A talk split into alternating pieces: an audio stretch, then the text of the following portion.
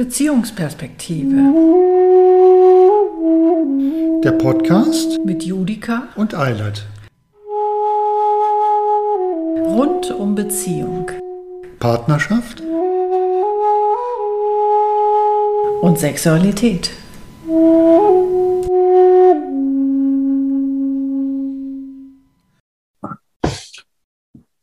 Wie fangen wir an? Ja, genau, wie fangen wir an? Also, so, ähm, hallo, herzlich willkommen. Wir sind Judika und Eilert Bartels und wir haben die Idee, ein Tischgespräch zu führen mit euch oder untereinander vielmehr. Ähm, und wir werden heute das erste Tischgespräch führen. Und die Idee ist, 32 Tischgespräche zu führen über jedes Jahr unserer Beziehung. Ja, genau. Und wie kommen wir da drauf? Ähm, ja, der Grund ist eigentlich relativ simpel. Einmal, äh, ja, sind wir beide Paar- und Sexualtherapeuten. ähm, arbeiten seit 2015 hier gemeinsam in unserer Praxis und auch jeder für sich, also einzeln und als Therapeutenpaar.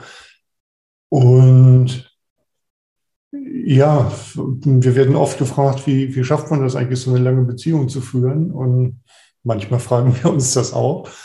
Und ja, das war so der Gedanke, sich, äh, dass wir überlegt hatten, wir könnten so Esstischgespräche machen. Unsere Gespräche führen wir eigentlich immer am Esstisch auch. Ne? Ja. Ja. Genau, die tiefschürfendsten Gespräche finden am Esstisch statt. Und das war die Idee, das auch mal vielleicht zu veröffentlichen. Genau. Und der Gedanke dabei war, dass wir gesagt haben, wir hangeln uns von Jahr zu Jahr vorwärts, dass wir einfach, ähm, wir sind seit 1989 zusammen Mhm. Mm, und dass wir einfach mit der Jahreszeit anfangen und dann gucken, was für Erinnerungen uns kommen, was für Assoziationen. Und wir haben im Vorgespräch schon mal gemerkt, dass uns ähm, zu jeder Zeit dann auch Fragen an den anderen wahrscheinlich kommen werden. Und ähm, wir das total spannend fanden, das für unseren eigenen Prozess auch mitzunehmen, zu gucken, was für Fragen eigentlich hm, nie, vielleicht nie gestellt worden sind aus der Zeit. Ja. Genau. Und für uns ist es ein Revue passieren in die ganze Zeit, in unsere Entwicklung insgesamt, auf die wir durchaus stolz sind und die wir auch mit in unsere Arbeit reinnehmen können. Ja, und jetzt sind wir gespannt, was sich ergibt wenn wir gleich anfangen mit dem ersten Jahr. Ja. Ja. Ich hatte das Jahr ja schon gesagt. Genau, 1989. 1989.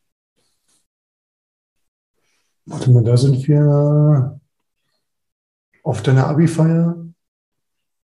Habe genau. ich dich gesehen, genau. Ich habe ein Jahr vorher auf der Schule Abi gemacht und war auch zu eurer Abi-Feier gekommen und da sind wir miteinander in Kontakt gekommen.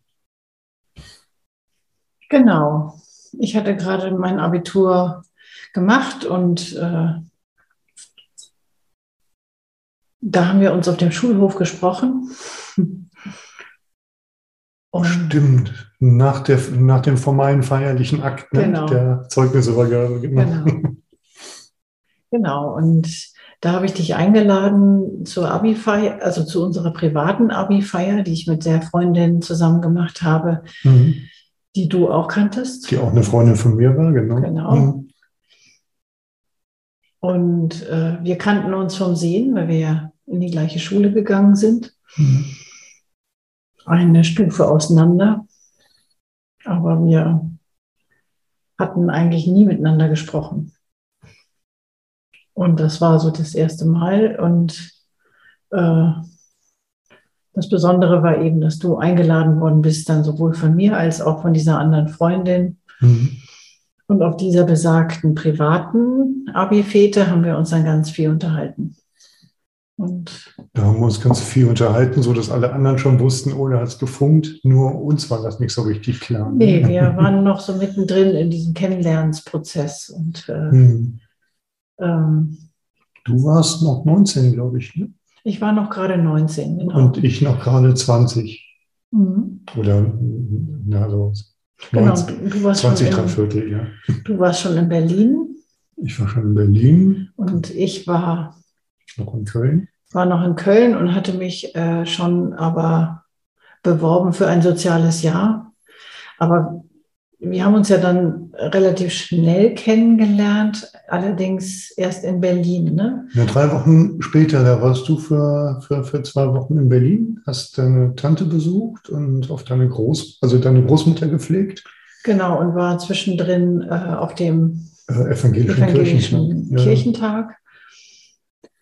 Und eigentlich hatten wir Telefonnummern ausgetauscht. Nein, ich hatte nur deine.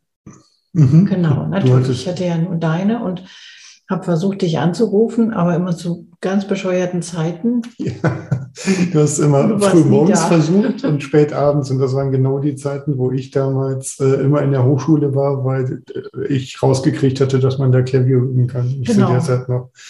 Und in der Zwischenzeit war ich auf dem evangelischen Kirchentag und hatte einfach keine Zeit. Mhm. Und ich habe äh, tagsüber dann, wenn ich eben halt nicht unterwegs war, äh, sehnsüchtig schmachtend da gesessen und gedacht, oh, das wäre ja schön, wenn Julika anruft. Ich weiß natürlich, ich habe da ja zur Untermiete gewohnt in Kreuzberg. und weiß natürlich, da nachts um halb vier, die Sonne ging gerade auf, es war ja Sommer, es war ja ich glaube Juni war das. Ja, ja, es war Juni, genau. Also die, die längsten Tage im Jahr in Berlin geht die Sonne ja dann schon irgendwie so um 4 Uhr auf oder so und stand um halb vier auf dem Balkon in Kreuzberg und guckte in den Himmel und, und habe irgendwie voller Sehnsucht in, in die Zukunft fantasiert. Ja. ja.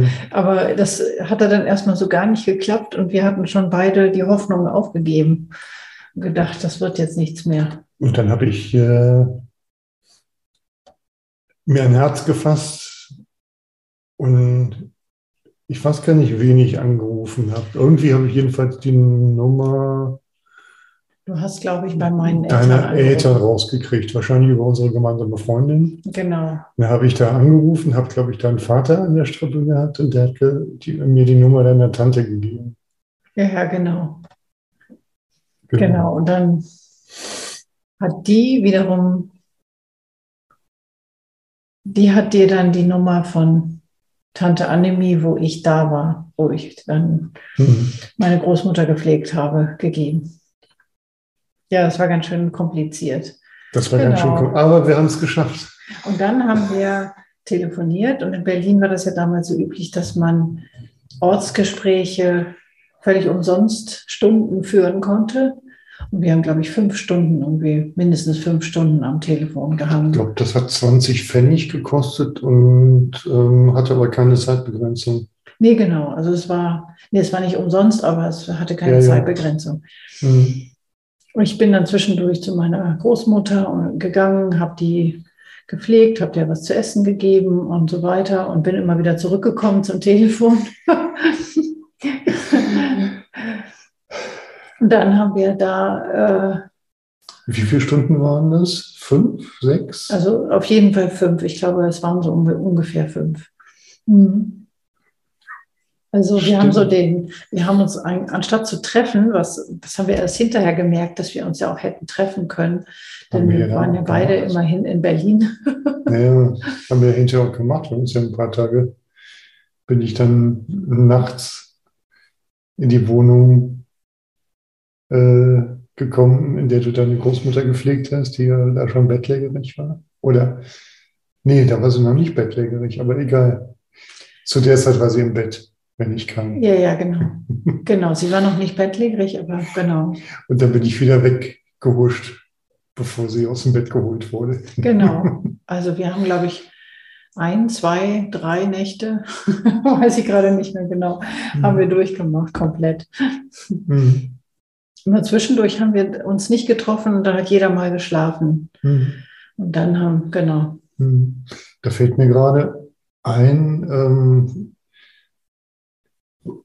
war das nicht da in der Wohnung, wo wir dann nachts damals noch angezogen nebeneinander auf deinem Bett lagen und uns ganz viel gestreichelt haben, also über, übers Haar, am, am, mhm. über die Arme ja. und so und wo du mir über den Unterarm gestreichelt hast und ähm, mhm. ich gesagt habe, oh, mach weiter. Und du sagtest, ich wusste ja gar nicht, ob du das merkst. Und ja, ich da so genau. ganz entrüstet war, jetzt ziemlich viel gefühllos. So entrüstet warst du gar nicht mal. also, hm. Aber schon, schon, äh, also ich wollte nicht als gefühllos betrachtet hm. werden. Hm. So, das war ja für mich äh, ähm, eine ganz schlimme Vorstellung. So. Ja, das war natürlich auch tatsächlich ähm, in mir so eine noch unsichere Vorstellung, äh,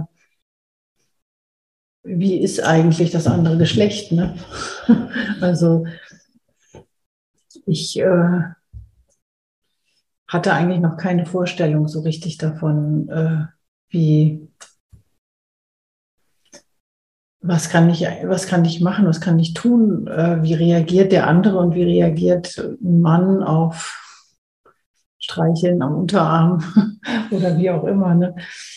Ich war da noch echt total unsicher. Mhm.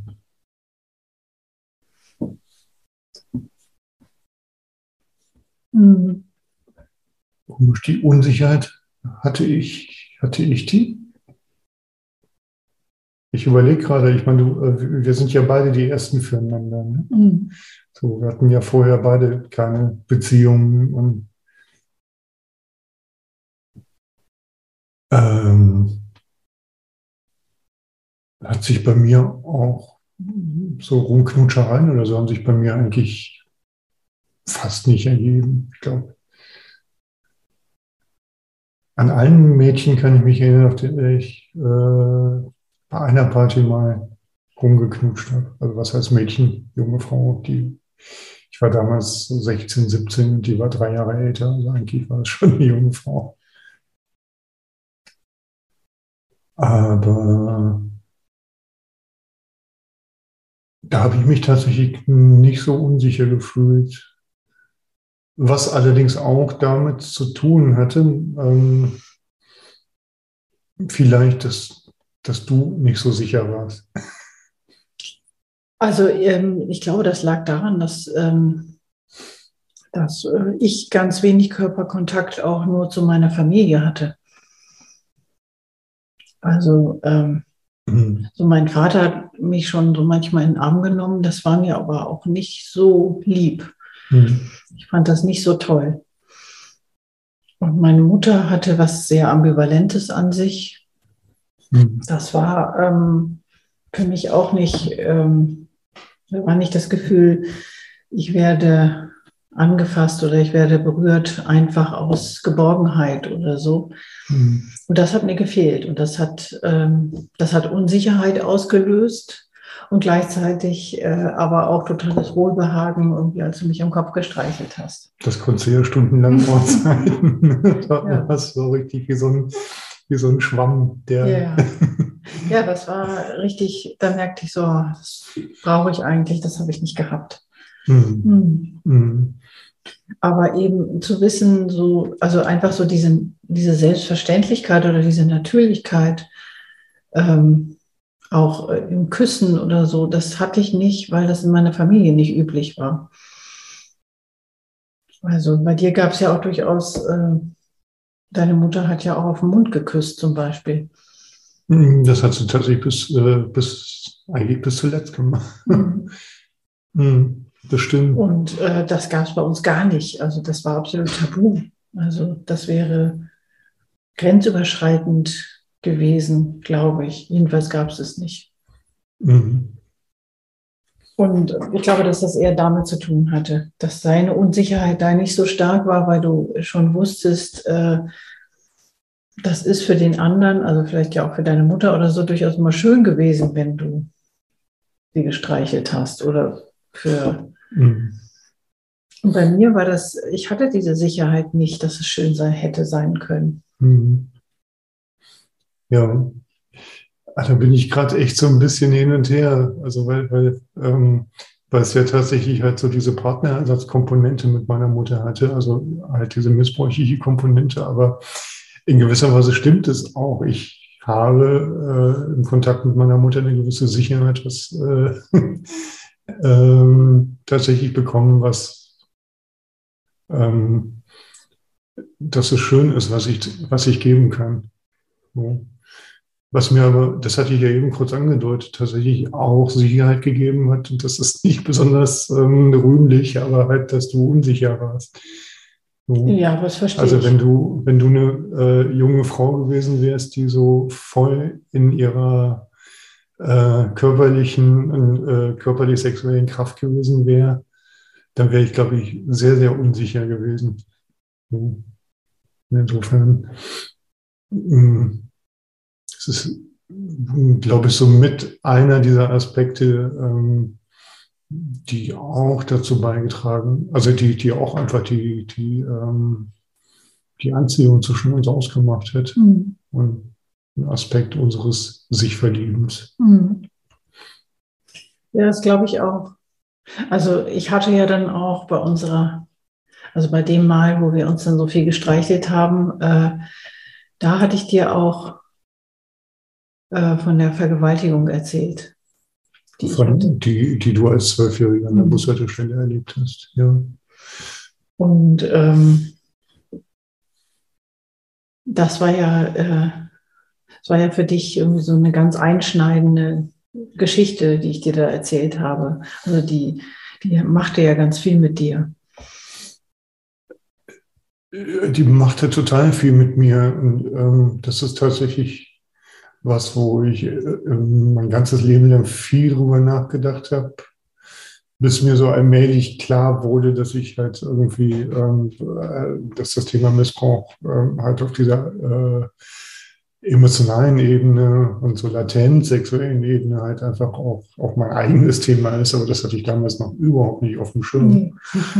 Und ähm, das hat mich also ich, ich, ich, fand das ganz furchtbar, dass sowas, sowas passiert. Und ich hatte zu, in der Zeit ja schon so, ähm, so viel aus frauenbewegten Kreisen, in denen ich mich ja auch gerne getummelt habe, einfach halt ähm, so viel davon gehört. Und auch das war ja so ein, so ein Punkt, dass mich das eigentlich eher gestärkt hat, so in, ähm, in so einem Bewusstsein, so ähm, ja, von mir wird, dir das aber nicht passieren. Mhm. Ich bin total der liebevolle. Mhm.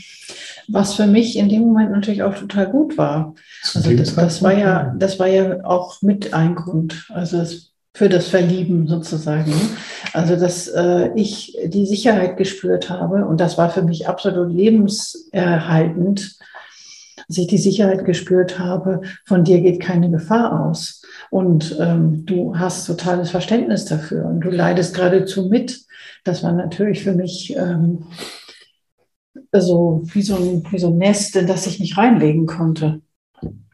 Und ich hätte sonst das Vertrauen in auch in irgendwelche sexuellen Geschichten nicht ähm, haben können. Also das war ja bei mir vorher schon so ein bisschen ausgelöscht geradezu. Oder ich hatte das Gefühl, dass es ausgelöscht war. Und ähm, ich hätte, ich hätte mich da nicht drauf einlassen können, ähm, wenn ich nicht gewusst hätte, äh, ich bin da wirklich sicher. Und es wird auf alles eingegangen, was, was ich nicht will oder so. Und das war in dem Moment klar. Also als ich gespürt habe, wie du darauf eingegangen bist, wusste ich, ich bin vollkommen sicher und mir kann nichts passieren. Hm. Mhm. Ja, es berührt mich gerade, weil es, ähm, weil es zu der Zeit tatsächlich was Gutes war. Mhm. Auf jeden Fall. So, Auf jeden Fall. Dass das, wie das im Laufe der Jahre in was anderes gekippt ist, äh, kommt dann in den nächsten Folgen, wenn wir bei den entsprechenden Jahren sind. Aber, Ja, genau. Aber zu dem Zeitpunkt, ähm, und, und es, es hatte ja auch umgekehrt das. Ne? Also es war ja, äh, ich hatte ja eine große Sicherheit zwar, so was so diesen ganzen Bereich ähm, ähm, Streichelfertigkeit anging, ähm, eine sehr große Sicherheit auch im, so im empathischen Bereich zu erspüren, was ist denn bei dem anderen los. Das war ja damals ganz, ganz krass. Mhm. Ähm, also diese Badewannengeschichte, die, die war ja so ganz extrem. Ähm, Das war auch im ersten Jahr, ne? Stimmt. das war, ähm, das war, da war, das war, muss ein paar Wochen ähm, danach gewesen sein. Mhm. Du, als ich dich die ersten Male bei deiner Tante besuchte und wir halt diese ersten äh, Nächte noch relativ züchtig auf deinem äh, Gästebett da nachts gelegen haben und uns äh, am Kopf und in den Armen gestreichelt haben. Danach kam ja dann ähm, ähm, die Zeit, wo du noch frei hattest und ich auch noch frei hatte. Wir hatten die ersten drei Monate Wir haben frei. die ne? ersten drei Monate 24 Stunden am Tag miteinander verbracht. Also das war natürlich ein riesiger Luxus, Mhm. den wir da hatten. Und da warst du dann halt bei mir äh, in der Wohnung, äh, wo ich zur Untermiete gewohnt habe. Genau, das war da. Und Und da saßen wir in der Badewanne, stimmt. ähm, äh, das, war, das war das erste Mal, wo wir auch tatsächlich ähm, uns ausgezogen haben und ähm, uns auch ganz körperlicher gestreichelt haben.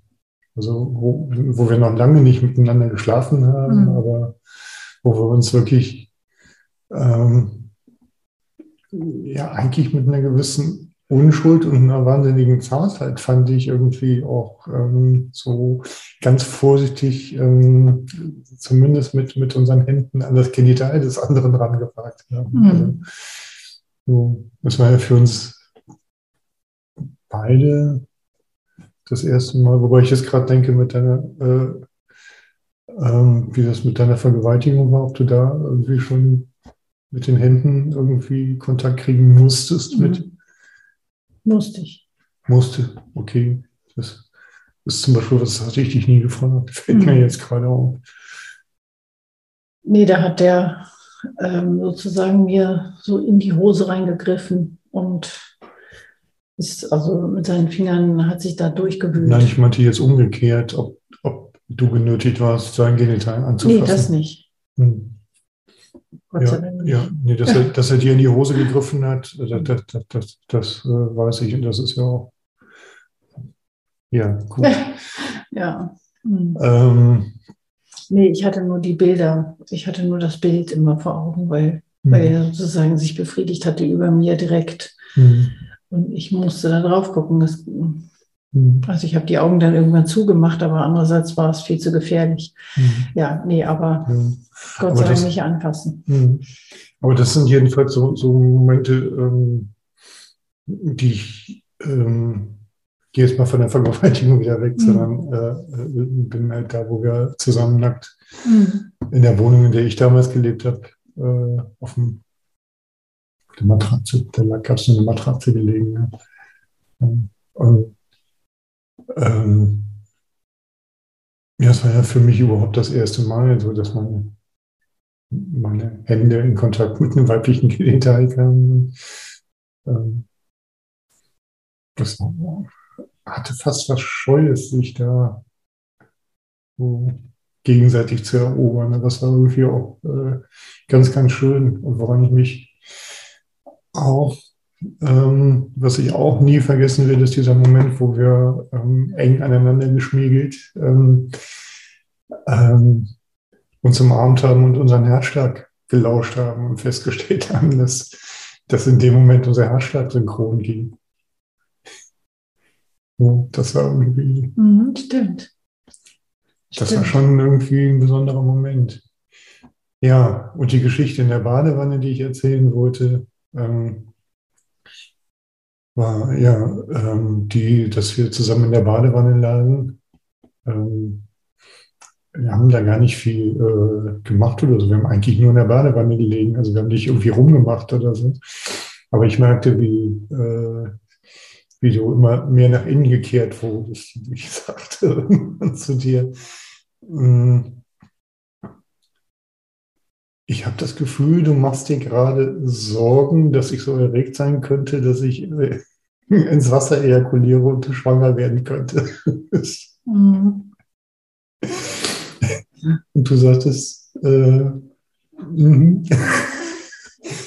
genau.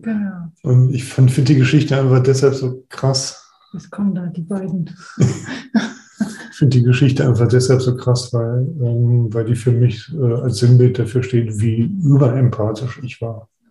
So, also, dass ich irgendwie, ähm, ja, und das hat in der Zeit etwas Gutes, weil diese Einfühlung halt so stark geklappt hat und äh, die dir das warme Nest gebaut hat.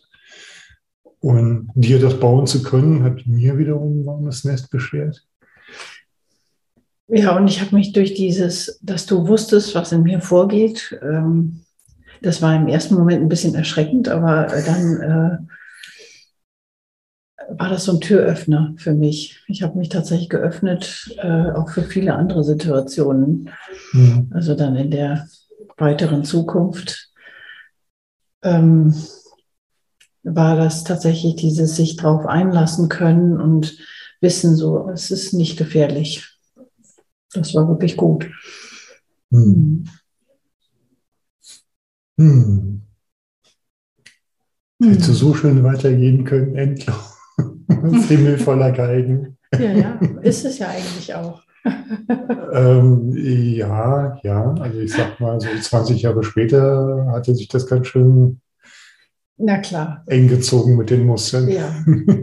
Nein, aber es ist ja auch, ähm, hm, es war auch ganz gut, dass es sich, äh, dass dann die weitere Entwicklung kam. Hm. Ja, aber in diesem, in diesem Jahr, also dann hat sich ja natürlich noch anders entwickelt. Also es ist ja dann so gewesen. Störe ich? Nein, störst nicht. Dann ähm, ist es so gewesen, dass ähm, ich ja mein soziales Jahr gemacht habe, weil ich mich dafür ja nun mal angemeldet hatte. Mhm.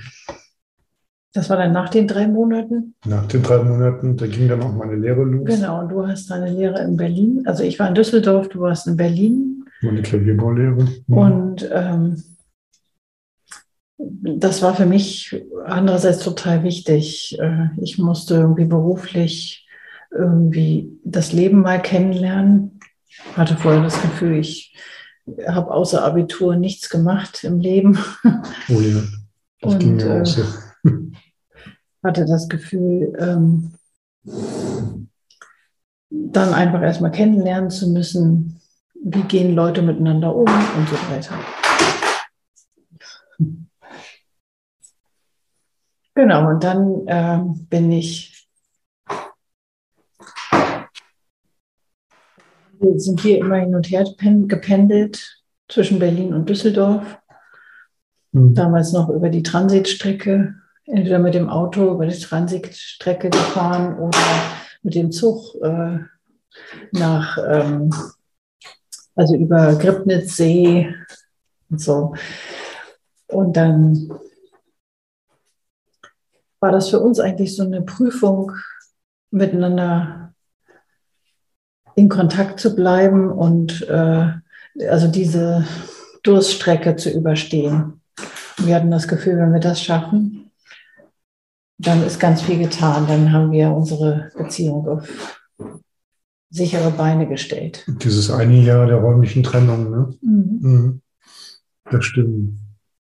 Also das war dann noch 89 und dann habe ich bis August 90 habe ich dann dieses soziale Jahr gemacht, genau.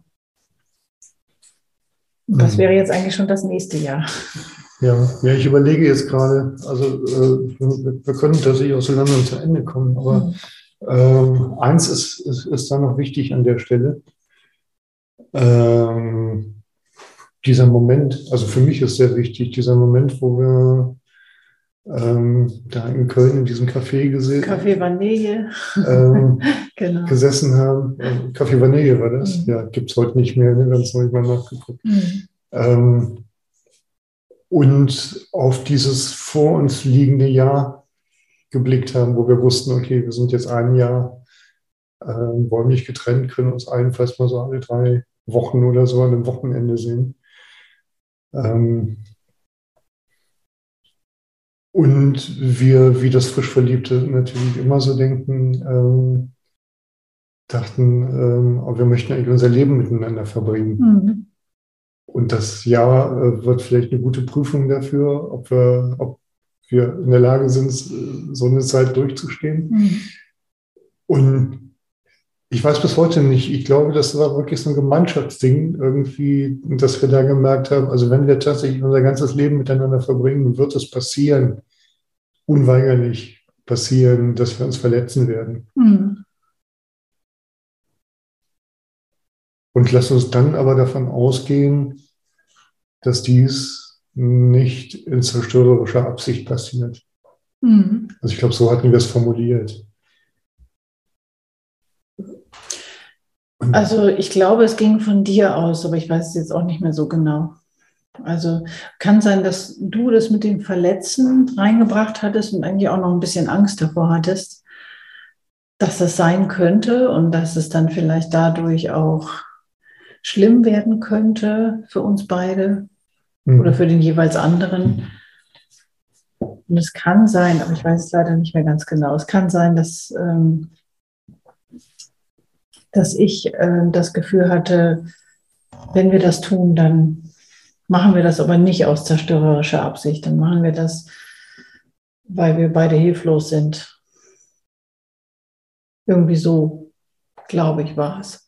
Also jedenfalls finde ich es bis heute Hammer, dass wir irgendwie äh, beide 20 waren und irgendwie, also das ist für mich ja wie so ein Axiom, ne? So Axiom, den Begriff äh, habe ich in, im, im Matheunterricht mal kennengelernt, so als, als Grundannahme, ne? Eben halt das 1 und 1, 2, es ist ein Axiom, weil das was ist, was nicht bewiesen werden kann. So, Mhm. es ist aber halt so eine Grundannahme, auf der alles aufbaut. Und für mich war es tatsächlich ähm, immer wieder eigentlich so die Grundannahme, ähm, wo ich das Gefühl habe, die hat mich auch durch die Krisenjahre getragen. Hm. Also ich glaube auch, so gerade mit 20 hatten wir beide irgendwie so eine ganz heftige Weisheit. Also die, wir waren noch jung, wir hatten eigentlich noch nicht viel Ahnung vom Leben, aber ähm, es war so ein, es war so ein Gefühl von, dass wir alles eigentlich in uns haben, was dafür zuständig ist, dass wir gut miteinander leben Mhm. und dass es, äh, dass wir auch eigentlich äh, die Welt schon ganz gut verstehen. Und darauf haben wir uns auch echt ein Ei gebacken. Ne? Ja. da sind wir eigentlich bis heute stolz drauf. Also es ist auch tatsächlich, es hat sich als wahr herausgestellt. Also ich habe zwischendurch immer wieder gedacht, mein Gott, wie, wie anmaßend und also, aber im Anmaßend. Endeffekt äh, muss ich sagen, haben wir das, haben wir das ganz gut durchblickt. Also wir hatten da vieles schon, Mhm. äh, viele Erkenntnisse, die wir bis heute jetzt nicht revidieren würden, sondern die wirklich sich als, als Wahrheit herausgestellt haben. Aber weißt du, was ich manchmal denke heutzutage, jetzt, nachdem ich irgendwie dieses Männerbuch und das Frauenbuch gemacht habe, mit den 32 Interviews, wo ich ja mit Menschen gesprochen habe zwischen 19 und 75, ähm, das hat mich ja ähm, äh, bei den jungen Menschen, mit denen ich gesprochen habe, immer wieder so beeindruckt und berührt, dass ich da irgendwie tatsächlich so diese, diese Weisheit für das, für das wirklich Wesentliche Hm. gespürt habe. Und ich denke, ähm, die Frage ist eigentlich nur, ob man sich diese kindliche Weisheit über die Kinder einfach verfügen. Also das sehe ich auch an, an unseren eigenen Kindern. So, dass ich in Momenten, wo ich merke, ähm, jetzt ist mein Verstand und mein Herz ähm, äh, unsicher, dass ich manchmal dann halt einfach auch äh, eins meiner beiden Kinder ähm, halt, halt äh, frage, wie siehst du denn das? Und dann irgendwie halt einfach total dankbar bin, dass ich junge Menschen um mich habe, die halt diese Weisheit noch haben, weil die halt ähm, noch nicht so kulturell zugenagelt sind. Genau. Ja, und jetzt ist es auch tatsächlich so, dass die Kinder genau in dem Alter sind, wo wir damals waren. Ne? Mhm. Also Johannes ist 20 und wir waren auch 20. Mhm. Also er hat die Weisheit natürlich auch schon länger und Janni hat die auch schon, auch schon viel länger, also eigentlich seit immer. Mhm. Aber ähm, irgendwie schließt sich gerade trotzdem so der Kreis. Mhm. Also zu spüren, dass die Kinder jetzt an dem Punkt sind, wo wir damals waren, ist eigentlich ganz schön. Mhm. Ja, sollen wir damit das beschließen? Machen wir für heute mal einen Punkt. Ja. Gut. Okay. Dann werden wir die nächsten Male uns von Jahr zu Jahr weiterhandeln und gucken, was das für Gedanken, Assoziationen kommen. Genau. Es wird sicher spannend werden. Mhm. Okay. Dann bis dann. Bis dann.